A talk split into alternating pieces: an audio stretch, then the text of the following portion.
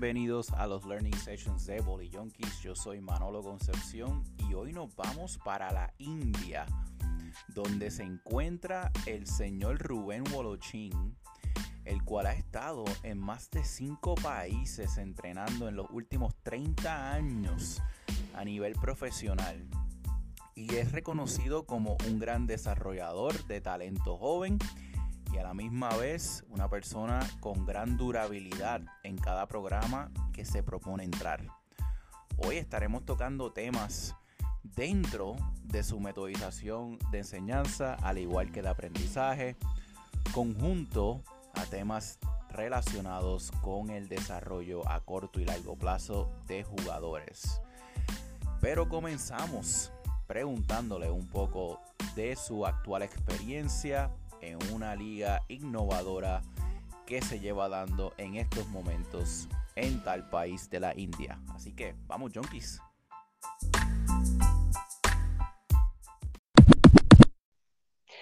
Ah, antes que nada, para mí es un gran desafío. No siento cosas con presión porque, bueno, como dijiste antes, ya llevo 30 años trabajando de, entrenador, creo que en el alto nivel, y, y uno ya se va se va curtiendo, como decimos en Argentina. Entonces me parece que es importante aceptar el desafío y desde el momento que tuve esta oportunidad la, la, tomo como, como una de las cosas más importantes de mi carrera porque es un mundo nuevo y es una cosa súper interesante. Entonces desde ese punto no tengo, no tengo miedos, sino que desafíos importantes de cómo eh, poder mejorar la cultura voleibolística de aquí.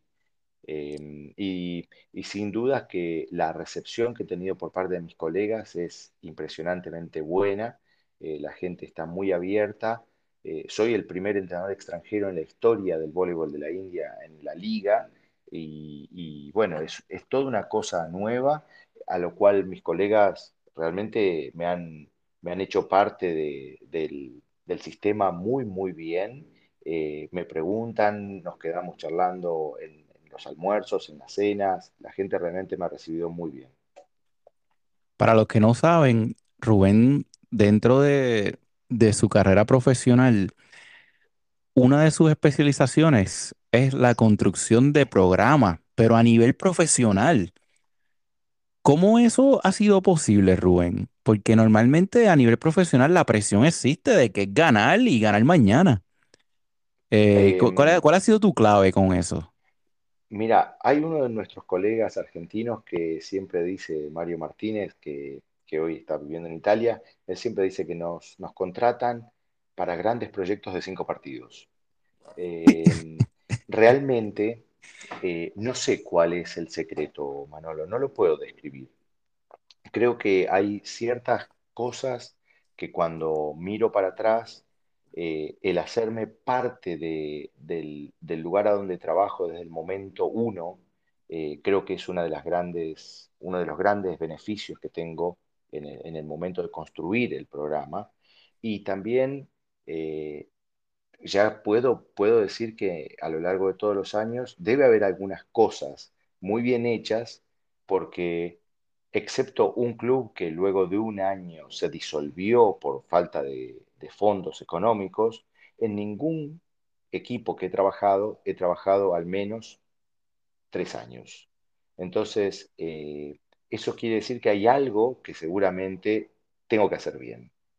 Eh, muchas veces mi esposa me lo ha marcado esto, en, donde ella me dice, mira Rubén, en ningún lugar has, trabajado solo una temporada. Siempre la mm. gente quiere que vos te quedes.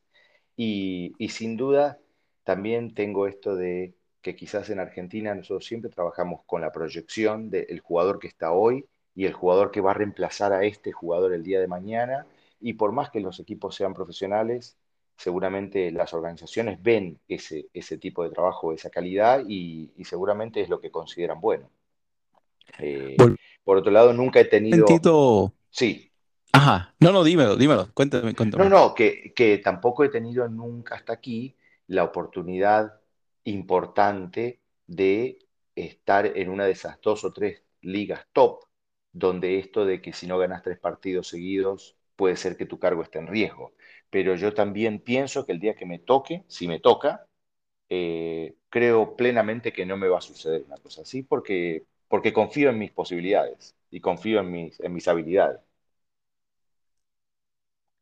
¿no? Y, y, hablando de, esas capacidades que tú tienes dentro de un grupo para que una liga como la que tú estás ahora mismo, eh, además de Fino Caspoar, eh, te esté contratando para ser el único extranjero en un equipo donde hablan mínimo cinco idiomas.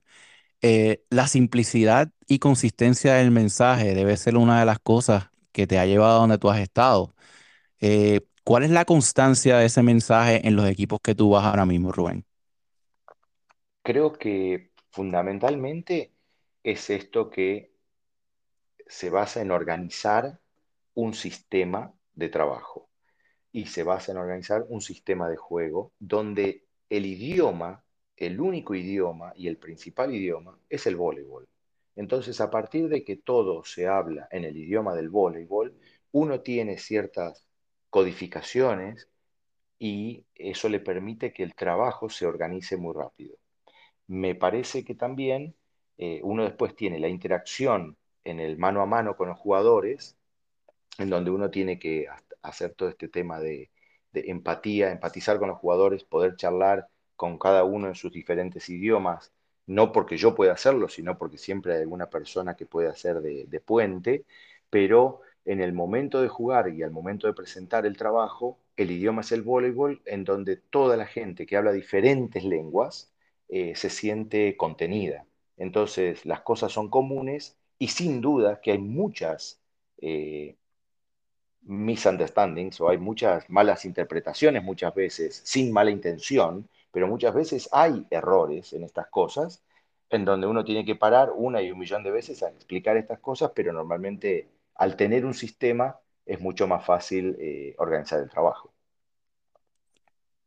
30 años de. Eh, dentro de eso, yo estaba hablando con mi compañero Adrián, Adrián Fiorenza en un live volleyball session de los Volley Junkies y le pregunté esto, pero quiero saber tu perspectiva. ¿A qué se debe la revolución de los argentinos en todo el mundo, donde quizás si no es el país con más, es de los más coaches en voleibol que tienen en diferentes ligas profesionales. Además de las necesidades que presenta tu país de Argentina para buscar opciones en el exterior, ¿cuál es la clave de que coaches de tu país hayan podido salir y ser coaches que tienen, pues, al igual que tú, eh, una, una estabilidad en sus empleos? primero, me parece que no hay una sola clave. Yo creo que hay dos o tres cosas que son a tener en cuenta. La primera, que nosotros somos un país de inmigrantes. Y como inmigrantes, nuestros abuelos o bisabuelos vinieron a Argentina y nosotros tenemos, me parece, ya en los genes esto de eh, el buscar puertas y abrir puertas. El segundo punto importante me parece que es el nivel educativo que tenemos no solo en el voleibol, porque el voleibol es un ejemplo, que es lo que estamos hablando ahora, pero hay entrenadores de básquetbol, hay entrenadores de fútbol, hay entrenadores de hockey sobre hierba, hay entrenadores de todo lo que son deportes multi, perdón, eh, deportes de equipo, eh, donde mucho, mucha gente argentina tiene mucho éxito en el exterior. Y la otra cosa que también es súper importante, es la posibilidad que tenemos en Argentina de trabajar a temprana edad como entrenadores profesionales en la gran base deportiva de la Argentina, que son los clubes, que son entidades privadas que contratan en muchos casos a los profesores de educación física a edades tempranas a empezar a entrenar de manera profesional. Entonces, esas tres o cuatro cosas me parece que son, marcan eh, quizás la distinción y después, un país con las problemáticas que tiene Argentina permanentemente hace que nosotros tengamos que buscarnos oportunidades también de manera permanente y uno esté, esté intentando buscar la mejor oportunidad laboral posible. Con todos esos países que pues, tú has estado, ¿el país te hace coachar diferente, te hace entrenar diferente o tú llevas tu propia filosofía? Yo estaba leyendo un artículo donde obviamente estaban reseñando que has traído un sistema eh, muy innovador a la liga en la que te encuentras en estos momentos en la India. Y quería saber si el país tiene algún tipo de efecto en lo que tú lleves a cada lugar. Me parece que es importantísimo que uno considere las cosas del lugar a donde uno va a trabajar para poder, primero, empatizar con la gente. Segundo, para poder adaptarse lo más rápido posible. Y tercero, para poder aprender, porque yo no tengo dudas de que en este proceso de brindar todo lo que puedo brindar yo aquí, esta liga a mí me está haciendo mucho mejor entrenador eh, en muchas cosas.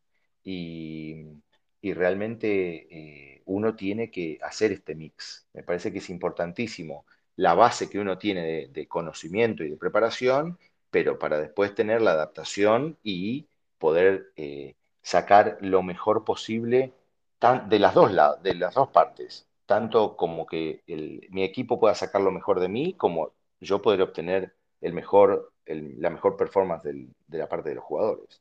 Parece que hay que hacer una combinación.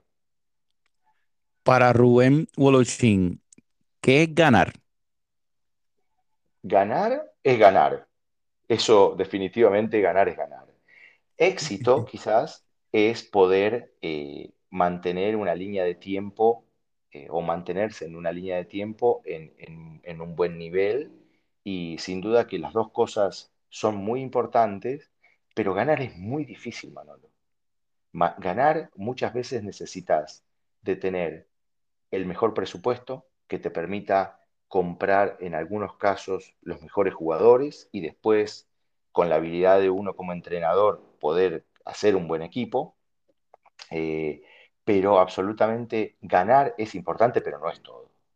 Eh, yo desde que estoy en el extranjero he ganado una sola vez y ni siquiera una liga grande, fue un torneo de estos que son paralelos a las ligas. Eh, pero siempre digo que algo debo haber hecho bien porque en los ocho o nueve países que he trabajado siempre he tenido medallas. Entonces, para mí, yo quizás no seré tan ganador, pero sí me considero exitoso. El fracaso, ¿qué significa para ti? El fracaso eh, me parece que es un gran aprendizaje y que es parte de eh, poder darse cuenta de que hubo cosas que uno hizo no tan bien o quizás hizo mal y que si uno tiene la apertura mental de poder aprender de estas cosas, hace que uno no repita esta, este tipo de acciones. Y me parece que es parte de, del poder construir una mentalidad ganadora o es parte de poder construir eh, una carrera, una buena carrera deportiva, porque los fracasos también son importantes para que uno despierte y, y pueda avanzar. Una de las cosas más difíciles de nosotros como entrenadores es presentarle una idea a un equipo y luego darte cuenta con el tiempo que quizás la idea estaba errónea o no era el momento correcto o no era el equipo eh, apropiado para vender tal idea. ¿Cómo uno, te ha pasado esta situación y cómo uno entonces se asegura de de, que, de mantener una relación con los jugadores donde se sepa que se presentan ideas, pero también habrán equivocaciones al, en el camino? Um, es una, una, pregunta muy buena, Manuelo. Es súper interesante porque creo que no hay una, una respuesta directa. Acá, por ejemplo, yo te puedo decir que los jugadores están súper entusiasmados, eh, trabajan muy bien, han, creo que, comprado la idea muy bien, pero muchas veces, sobre todo los dos o tres jugadores más grandes, dijeron, estamos aprendiendo cosas que no hemos visto nunca en nuestra vida, estamos viendo cosas buenísimas, nos estamos divirtiendo en los entrenamientos, pero tenemos que empezar a jugar el torneo. es como que todo está muy bien, en tanto y en cuanto podamos ganar. Eh, y que eso también está buenísimo. Yo no lo tomo como una crítica porque el cambiar el mindset, ¿sí? el hacer un cambio, requiere de eh, mover muchas montañas. Y la primera es la duda que tiene la gente que hizo durante 20 años una cosa determinada y que hoy está intentando hacer algo nuevo. Entonces, eso también tiene un, valor. Y sin dudas que hay tipo algún step back cuando por ahí el resultado no se da como todos lo, quieren. Eh, entonces, bueno, ahí es donde uno tiene que, hacer el trabajo más importante y en donde uno tiene que confiar en las cosas que uno hace en el día a día para, para poder digamos, liderar eh, un programa, porque sin duda que, que esto se trata de también eh, ir llevando el barco al mejor puerto, pero la línea nunca es recta. Entonces, eh, creo que uno tiene que ir viendo estas cosas y también rodearse de la gente que puede ayudar de la mejor manera. A mí me ha tocado muchas veces trabajar con gente muy bien y me ha tocado un par de veces trabajar con gente muy mala que hace que, el barco se, se, vaya más para el lado de la, de la, costa con las piedras que para el, para el camino correcto. Y bueno, eso también puede ser y es parte de la experiencia. Los coaches deben mantener la gran parte de su atención en los vampiros de energía o en los jugadores que presentan más interés en tu proyecto. Mm, otra muy buena pregunta, Manolo, y creo que me parece, para mí es fundamental centrarse en la gente positiva, en la gente que trabaja, porque tarde o temprano la gente que tiene, como dijiste vos, mala energía, se acomoda. Eh, Santiago García, que fue mi compañero de trabajo durante seis años en Alemania, siempre me decía, Rubén, los muchachos, todos los años nosotros armábamos equipos prácticamente nuevos. Me decía, todos van tirando de la cuerda, pero vos mantenés la cuerda siempre tensa y, seguís avanzando. Y todos tarde o temprano se agarran de la cuerda para poder avanzar junto con el equipo. Si vos estarías yendo de acá para allá, cuando te tiran de la cuerda de un lado o del otro, seguramente este, estos vaivenes son más marcados. Entonces me parece que uno tiene que ser eh, muy consecuente en sus ideas, sin ser estúpido, obviamente, pero uno tiene que ser consecuente en sus ideas para que, para que el, el trabajo en el día a día eh, pueda, pueda mejorar, digamos. ¿Qué se hace con, ¿sabes? con tu vasta experiencia? ¿qué, ¿Qué se hace cuando tu mejor jugador no es el más trabajador?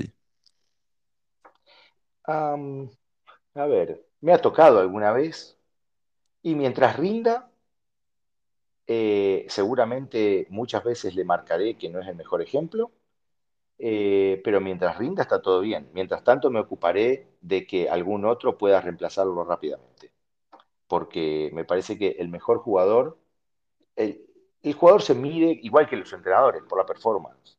Entonces, tarde o temprano el que no trabaja eh, deja de tener performance. Y el que deja de tener performance se transforma en una cosa sustituible. Entonces, creo que uno tiene que, que generar esta, este tipo de, de energías. Eh, en todos los equipos siempre yo dejo muy claro que tengo tres jugadores que nunca voy a reemplazar en ningún equipo del cual yo forme parte, que son Zoe, Boris y Leo, que son mis tres hijos. Ellos son irreemplazables. Todos los otros en el equipo, incluido el entrenador, que es el que está hablando, eh, es reemplazable. Nadie es imprescindible, porque al fin de cuentas lo más importante es el equipo. Y dentro de esa dinámica, cuando uno está como entrenador de ligas profesionales, ¿quién tiene más poder dentro del campo? ¿El coach o el dueño del equipo? Creo que hay que saber escuchar, porque me parece que eh, la gente que nos contrata, desde el momento que nos contrata, tiene que tener voz. Por más que para nosotros, de manera arrogante, pensemos que esa gente no tiene la preparación, pero te está contratando. Entonces, nuestra misión en este caso quizás sea una cuestión educativa para con los dueños de las organizaciones, sean clubes o sea como este caso aquí, que es una cosa completamente privada. Entonces, primero uno tiene que ser agradecido porque te están contratando y te están dando el trabajo. Y me parece que nuestra misión es ayudar a que las organizaciones mejoren.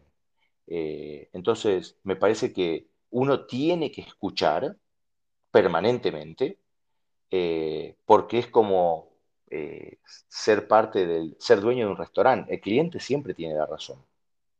¿sí? Después vos podés explicarles tus razones o tus, tus puntos de vista, pero al fin de cuentas el que está pagando por el servicio siempre tiene cierta razón o mucha razón.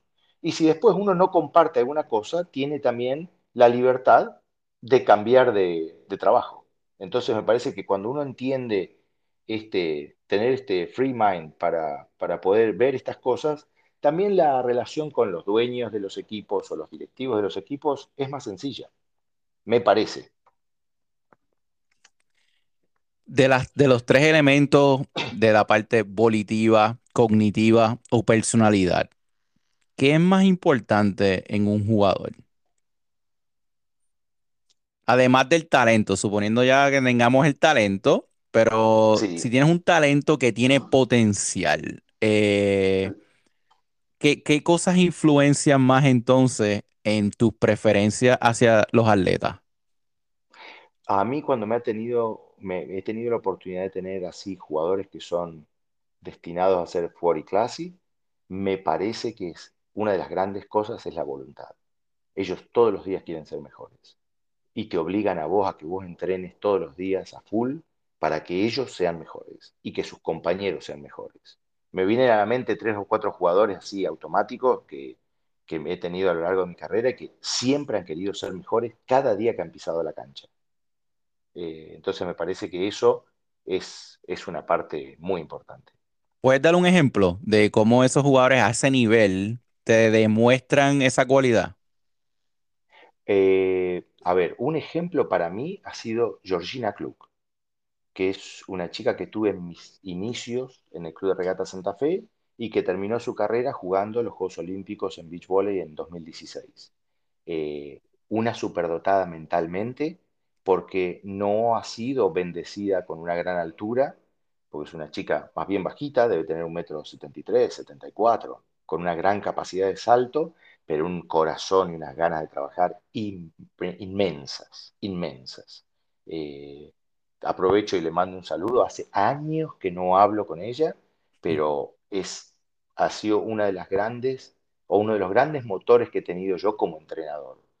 Otro jugador que también en Alemania he tenido, que, que es impresionante cómo trabajaba, era Masahiro Yanagida, que en su momento fue capitán de la selección de Japón, eh, y él tenía el deseo de poder jugar los Juegos Olímpicos y entrenaba del momento cero al momento 300 a full, eh, con una seriedad y un, respeto por, por, su equipo, sus compañeros y por su ética de trabajo de manera fabulosa.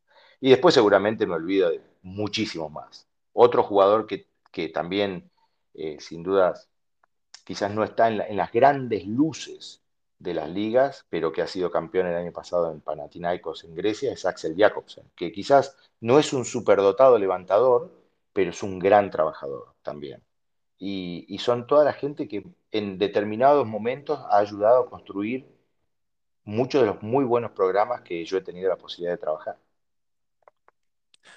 Oye, hablando de coaching ahora, yo le hice una pregunta parecida al compañero Daniel Castellani, que saludos le enviamos, eh, sobre el, la intención del mensaje versus la experiencia de la persona que lo recibe.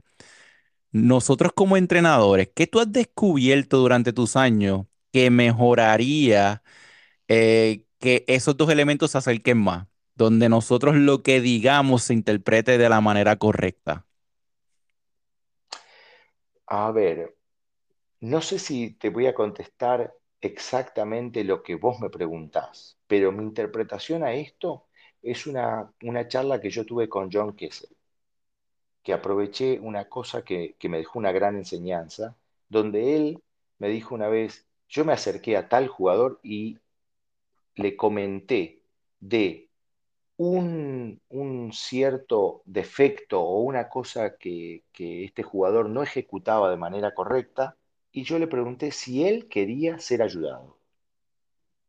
Y si él quería ser ayudado, quizás yo lo podía ayudar porque me parece que con jugadores de altísimo nivel, lo primero, lo primero y lo más importante es mantener la humildad desde el punto de vista del entrenador, más allá lo importante que ese entrenador haya sido como jugador quizás. Eh, pero me parece que en este momento todos los deportistas tienen su, su autoestima y su ego, entonces me parece que eh, lo más importante es poder entrar en la charla con el jugador en si el jugador quiere ser ayudado. Porque, una vez más, en Argentina el, el, tango se baila de a dos y cuando uno no quiere, dos no pueden. Entonces, esto me parece que es una cosa a tener muy en cuenta. No sé si te contesté la pregunta, pero, Excelente. pero me parece que, va por ahí. Me parece que va por ahí. No, definitivamente. Y otra persona que también menciona ese, ese ejemplo es Jim McLaughlin, que su primera pregunta cuando se acerca a sus jugadoras es si, si quiere su ayuda. Eh, y entonces ya eso automáticamente abre una, un elemento de comunicación de la persona pues ya eh, intencionalmente escucha, no para responder, sino escucha para tratar de interpretar. Exacto. Me parece que ese es, el, ese es un poco eh, el punto o la clave. Y es súper interesante, Manolo, porque eso hace que nosotros estemos permanentemente generando ideas para ver cómo podemos ayudar a los deportistas, porque al fin de cuentas eh, nuestro trabajo no deja de ser un servicio. Y en el momento en que nosotros nos olvidamos que este servicio que le damos es un uno a uno en cada, en cada jugador para conformar este, este gran equipo, me parece que ahí es cuando quizás la pifiamos. Al nivel que tú te encuentras, ¿se le puede enseñar todavía a los atletas a aprender a aprender? Sí, sin dudas sin dudas. Eh, me parece que es uno como parte desde el mensaje. Eh, segundo, es para que, me parece que otra de las cosas es hacerle ver a los jugadores también, no imponer, pero hacerles ver de algunas determinadas necesidades quizás. Eh, y bueno, y después está aquel que quiere y aquel que no quiere. Y de nuevo, volvemos a la pregunta que me hiciste hace, hace unos minutos atrás. El que no quiere, seguramente cuando ve que es superado por otro que sí quiere, se pondrá en orden y si no, irá perdiendo méritos. Y yo creo que, los jugadores, desde el momento en que están adentro de un equipo, son competidores. Alguno tiene que despertar ese instinto un poco más que otro, pero todos los que participan en un deporte en conjunto son competidores, sobre todo en el nivel profesional. ¿Qué significa para ti eh, tratar a todo tu roster de manera justa, porque sabemos que no se puede tratar a todo el mundo por igual, pero ¿cómo se trata a un roster completo de manera justa? Asignándole tareas. Me parece que en nuestro equipo eh, todos tienen que tener tareas. Y, y también vuelvo a ejemplos que he aprendido en los últimos tiempos. Me gustó una frase que dijo Karl Kirai acerca de los jugadores que son game changers. Eh, donde el game changer se transforma en una persona que hace una cosa determinada en un momento justo y tiene que estar preparado y el equipo tiene que apreciar y tiene que valorar que ese jugador entre por un saque y quizás haga un saque y una defensa que nos haga ganar un punto que se transforma en este game changer. Entonces me parece que también es un rol muy importante nuestro el crear game changers dentro de los equipos y me parece que es un rol muy importante asignar tareas para que toda la gente se sienta importante. Obviamente que hay roles, pero la gente tiene que ser, eh, tiene que sentirse importante y tiene que estar orgullosa de pertenecer. El doctor César Hernández mencionaba que Giovanni Guidetti tiene reuniones con sus atletas casi todos los días, eh, eh, uno, uno a uno, y para hablar de voleibol, pero también de otras cosas.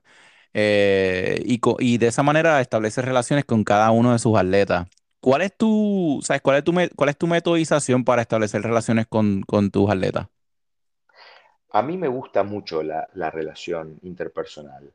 Quizás no hago reuniones todos los días, pero con, con muchos jugadores siempre tengo interacciones de 5 o 10 minutos en diferentes lugares, luego de la comida, luego de, del gimnasio, eh, en el bus cuando volvemos. Siempre tengo pequeñas interacciones donde uno intenta acercarse y por más que uno vuelva en el bus y la charla no sea tan íntima, me parece que la intimidad muchas veces hace que la gente se cierre. En una charla sentado en un bar o sentado en la pileta como tenemos aquí, eh, en un momento de relax, los jugadores se, abren a poder expresar cosas que no son solamente del voleibol y uno puede tener una interrelación y abrir este canal que al fin de cuentas somos compañeros de equipos.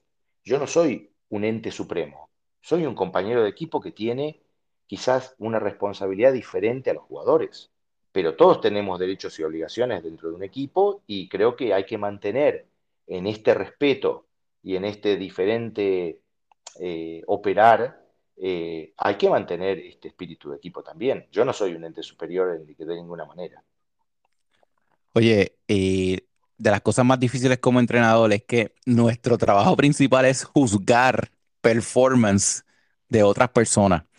Eh, cuando una de las cosas que más quizá eh, no nos gusta en la vida regular de nosotros es que nos juzguen. Eh, ¿cómo se logra que ese tipo de trabajo que nosotros tenemos no se tome de manera personal de parte del atleta? Mm, si uno establece en el sistema de trabajo que las decisiones se toman en base a la única cosa que nosotros podemos medir, que son las estadísticas, quizás es una cosa fría, pero las reglas son claras. Entonces uno después puede tener eh, ciertas excepciones o en algún momento uno sabe que hay un jugador que quizás no está jugando bien desde el punto de vista estadístico, pero vos siempre tenés esta confianza desde el GAT que puede hacer una acción que otro no puede hacer, porque eso es lo que a vos te brinda este proceso de entrenar. Conocer a algunos jugadores que sabés que en determinados momentos pueden, pueden hacer cosas que otros no, pero normalmente al medir performance a través de la estadística, uno no, no toma decisiones muy equivocadas. Sin duda que nos equivocamos y mucho, pero eh, si el sistema está basado en lo que uno únicamente puede juzgar, que es la estadística, me parece que también hace que las cosas sean más, eh, más justas. Rubén, tú eres un tipo bien curioso, estudioso, eh, te gusta analizar otros entrenadores, comparar data. ¿Cómo tú filtras lo que tú quieres para que sea apropiado para lo que tú necesitas? sea, ¿qué, qué, elementos tú consideras a la hora? Hay tantos recursos ahora mismo.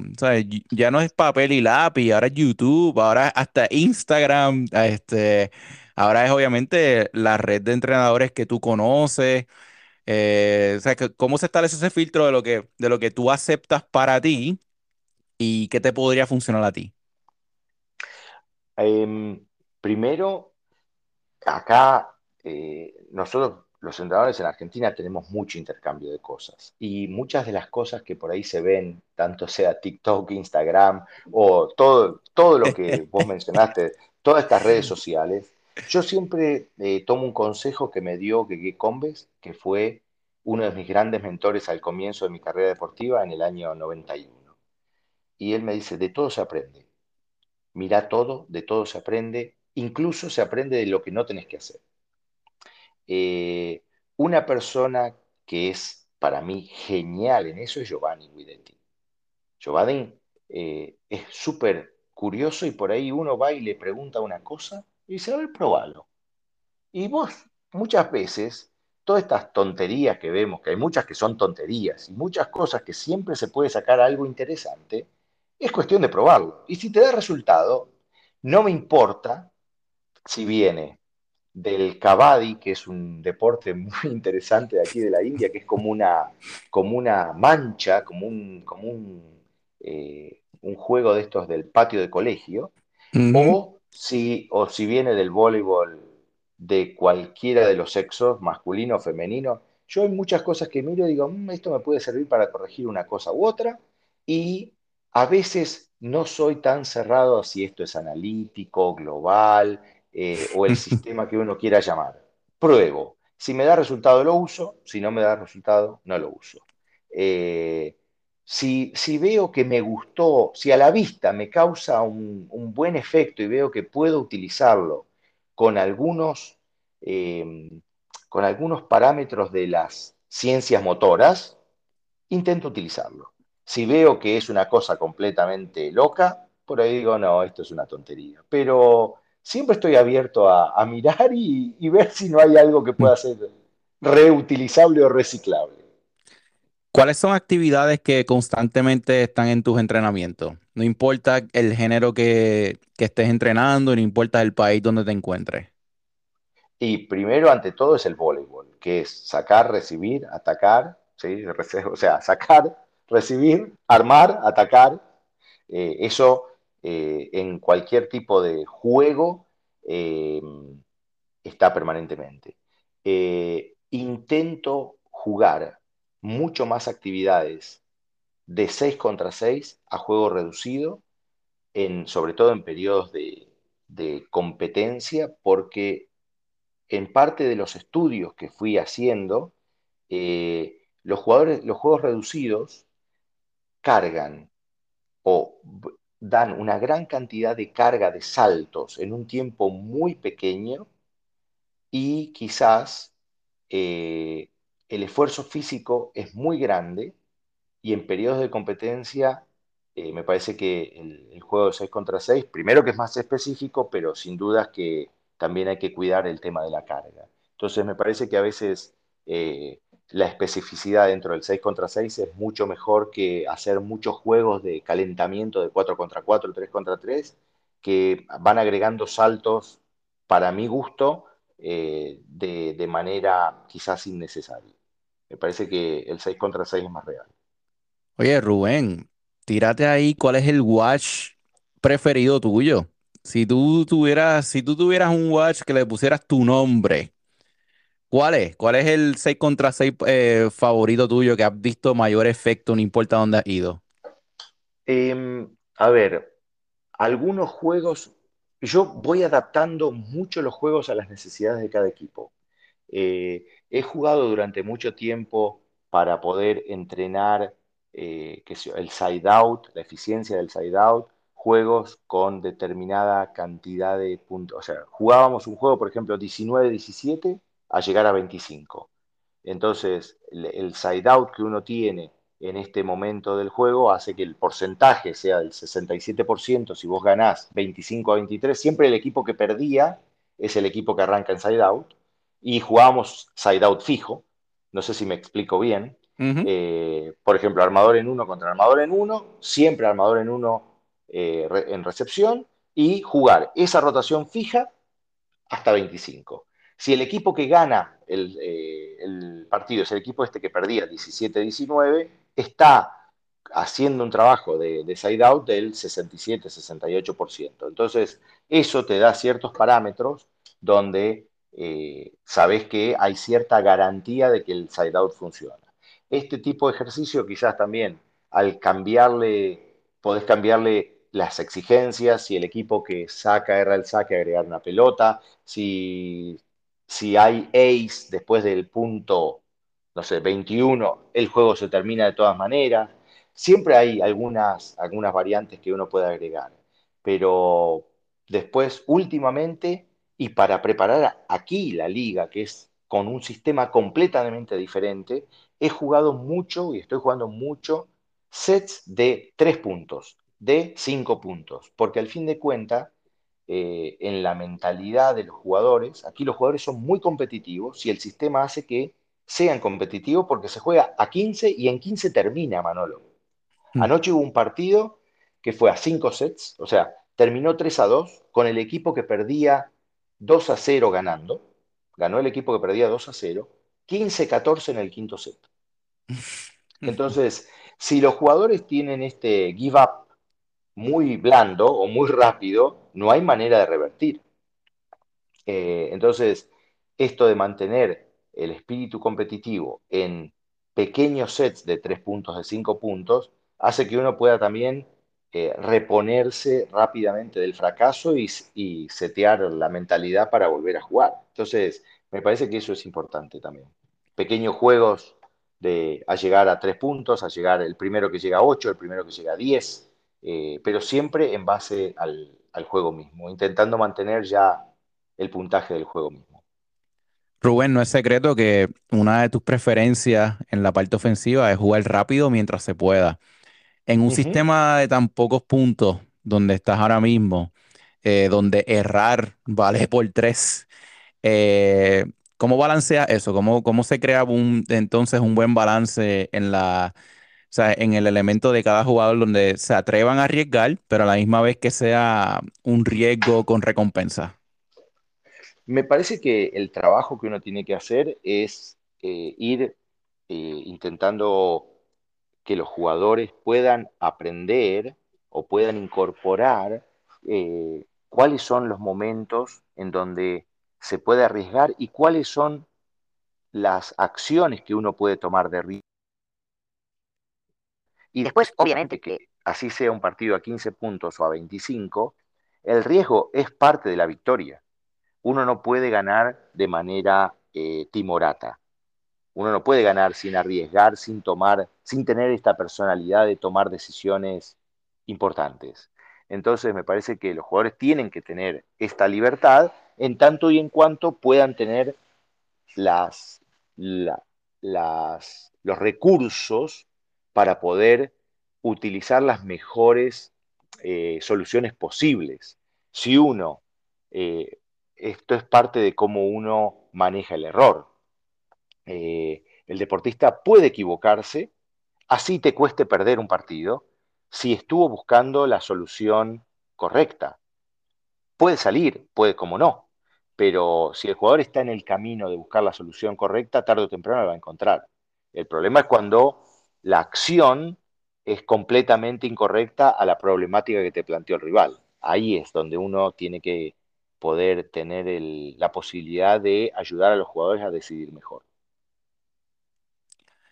Por último, te quiero preguntar, fuera del voleibol, eh, para todos esos entrenadores que están considerando entrar en la, en la vida profesional y tirarse al charco y arriesgarse, eh, ¿es realista mantener un balance entre familia y profesión? es realista en tanto y en cuanto encuentres eh, en el camino eh, a mi mejor amiga, eh, mi mejor esposa y mi mejor compañera de camino, que ha sido Paula, que es la compañera que tengo desde hace 20 años. entonces, me parece que el poder contar con el soporte de la persona correcta, sin dudas que hace que el balance pueda ser posible. Eh, nosotros estamos inmersos en un frenesí que muchas veces hace que nos olvidemos de la familia o es parte quizás del egocentrismo que tenemos la gente que participa del deporte. Eh, pero bueno, me parece que también eh, en el momento que uno es entrenador, es entrenador full time y en el momento en que uno tiene que ser padre de familia o, miembro de, una familia, también tiene que ser full time y en los momentos en donde uno no puede estar dedicado a la familia full time, tiene que mantener eh, obviamente el contacto con la familia de la mejor manera posible. Y, nada, yo creo que en mi casa, eh, tanto mi esposa como mis hijos, todos estamos orgullosos de lo que vamos construyendo en el día a día, eh, sea desde el deporte o sea desde las carreras individuales de estudio y desde la formación de mi esposa creo que uno tiene que también dar parte de crecimiento a todos. Y hay momentos donde uno tiene que, sin dudas, aceptar los deseos de, la familia y ver cómo uno puede congeniar todo.